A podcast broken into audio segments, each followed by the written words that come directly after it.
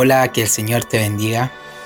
Soy Moreno Jackson y hoy quiero darle gracias al Señor por darme la posibilidad de traer este fragmento de la palabra, este pan diario.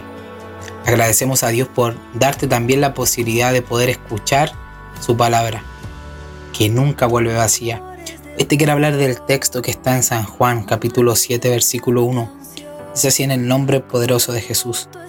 Después de estas cosas, andaba Jesús en Galilea pues no quería andar en Judea porque los judíos procuraban matarle. Qué tremenda palabra. La verdad me enseña demasiado. Acá vemos a Jesús con una tremenda prudencia. Él no quería ir a Galilea porque procuraban matarlo. Dios hecho carne nos deja una lección de prudencia tremenda. Muchas veces eh, he escuchado yo personas que dicen, no, yo voy para acá, no, yo voy para este otro lado. ¿Qué importa si yo soy hijo de Dios? A mí no me pasa nada. Y me parece súper bien tener fe. Sin duda alguna la fe es nuestra vitamina, pero siempre tenemos que ser prudentes. Recuerda, el diablo también quiere que tú tropieces.